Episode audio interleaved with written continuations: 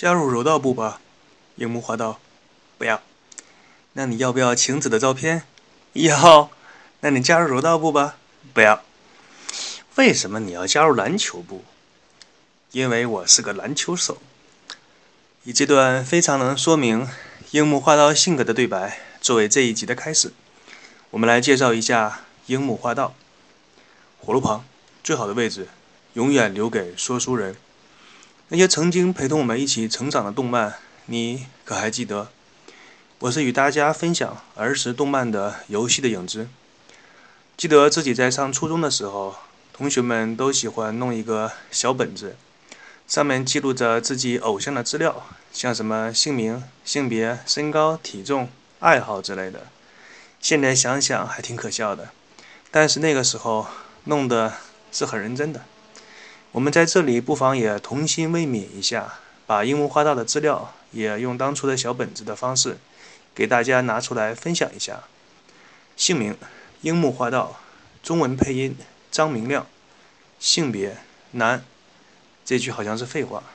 身高一米八八，后来成长为一米八九，体重八十三公斤，也就是一百六十六斤。出生日期四月一号，这好像是某个让人快乐的节日啊。可能很多观众和听众不太注意樱木花道的生日。事实上，在《篮球飞人》单行本的第二十三集的第四十七页，如果手里还有这套漫画书的听众。好奇的话，可以去查看一下。个人所属院校为湘北高中的一年七班，在篮球场的位置是大前锋。他穿的球鞋是耐克的乔丹系列。曾经陵南高中的信息收集人还以为樱木花道的家里很穷，但是整个漫画书和动画片当中看完，发现井上雄彦几乎是没有怎么表现樱木家的家庭。所穿球鞋的号码为三十号。他的场上背心的号码为十号。记得当初我们都模仿篮球场上的解说来介绍樱木花道。现在出场的是著名的篮板王湘北十号樱木花道，读起来是不是合辙押韵、朗朗上口？他的绰号是天才篮板王、湘北的秘密武器。虽然这些都是他自己称呼自己的，至于流川枫，经常称他为白痴和笨蛋。而海南队的青田信长则称樱木花道为红毛猴子。提起樱木花道呢，他不愧是这部动漫当中的主角，可以这么说吧。灌篮高手如果可以打九分的话，没有樱木花道至少能扣掉三分。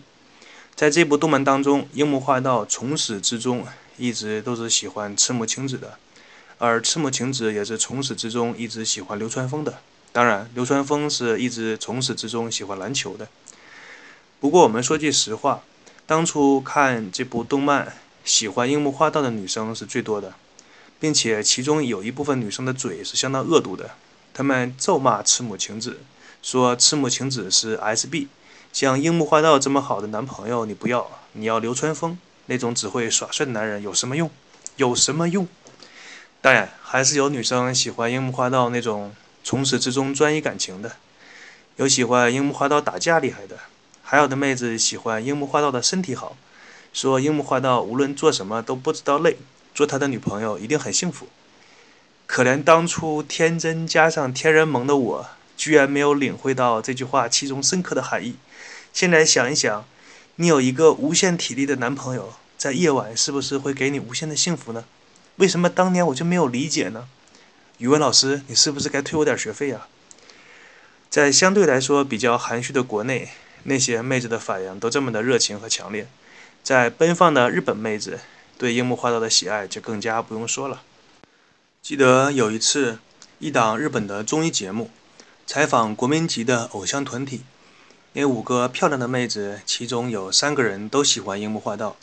其中最漂亮的一个妹子明确的表态说，如果现实当中呢真的有樱木花道，她愿意放弃自己的事业去追求樱木花道。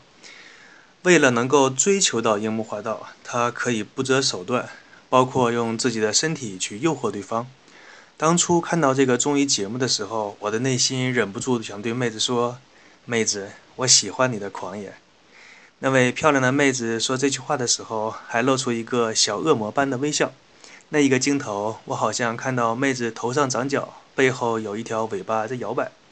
当然，其他两个妹子也是不甘示弱，说：“我们不会轻易把樱木花道让给你的。”说着，三个妹子就嬉戏打闹了一番。由于三个妹子的身材都很不错，所以一阵的波涛汹涌。如果现实当中真的有樱木花道的话，恐怕也是很难取舍吧。要不然就我来。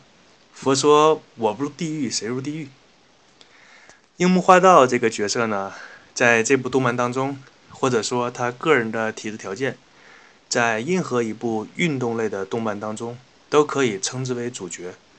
首先，他呢拥有着无穷体力的特质，就是所有教练梦寐以求的东西。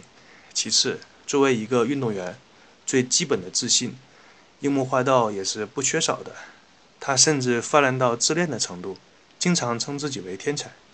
并且樱木花道他的学习能力非常强，我们可以从动漫当中看到他从零基础的一个门外汉，到成为湘北高中的先发五虎的球员，只是用了很短暂的时间。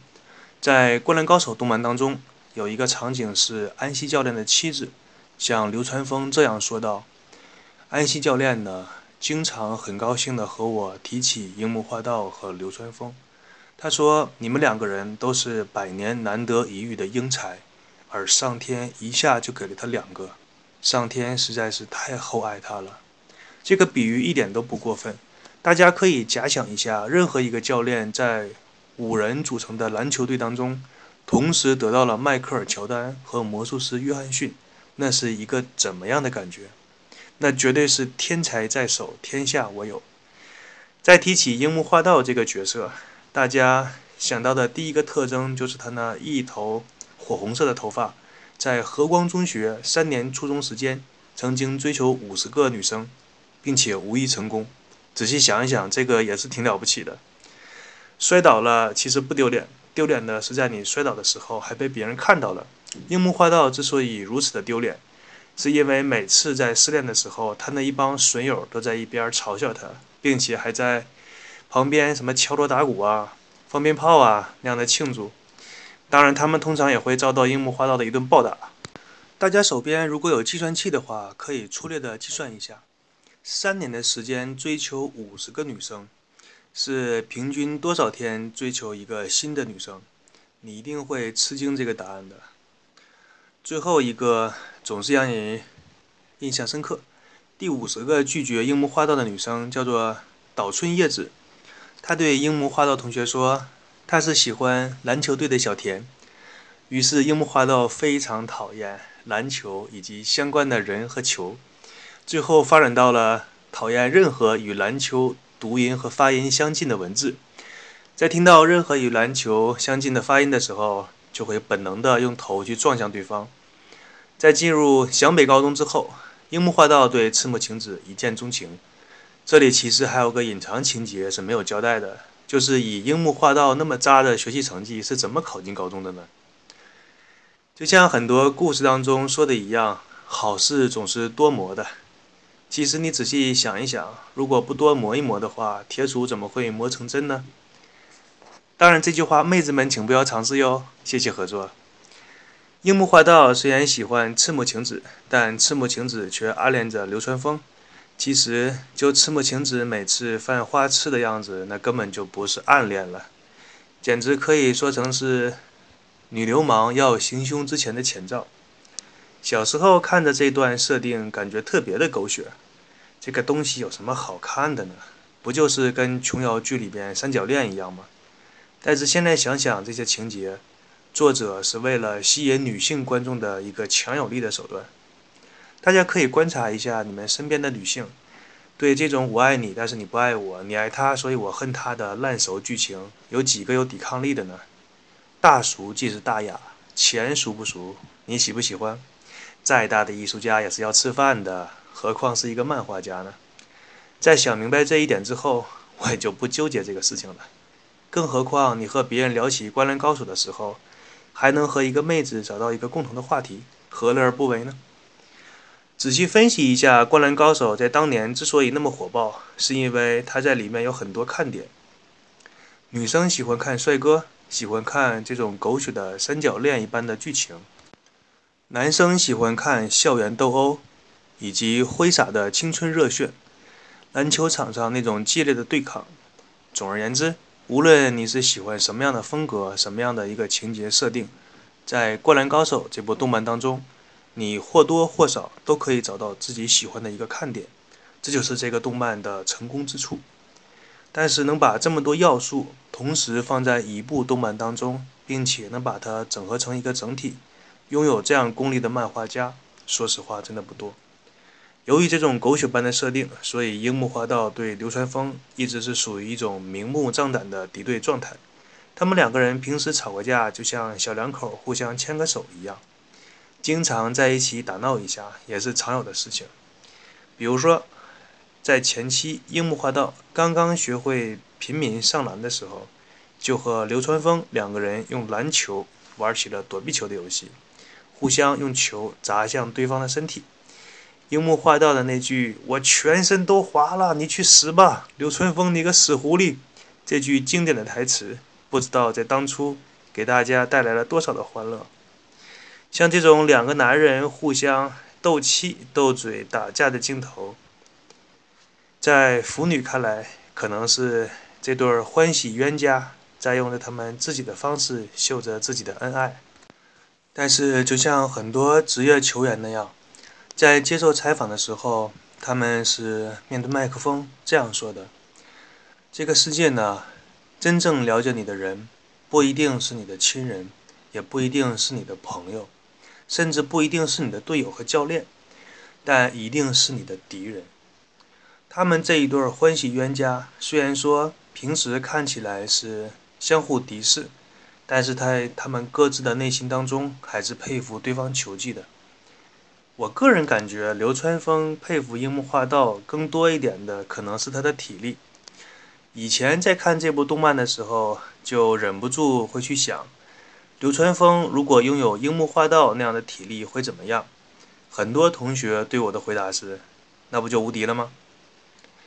那今天呢，关于樱木花道的资料就给大家介绍到这里。我是与大家分享故事的游戏的影子。如果大家还算喜欢我的节目的话，欢迎大家来订阅我的节目、点赞和留言。最后呢，祝大家笑口常开。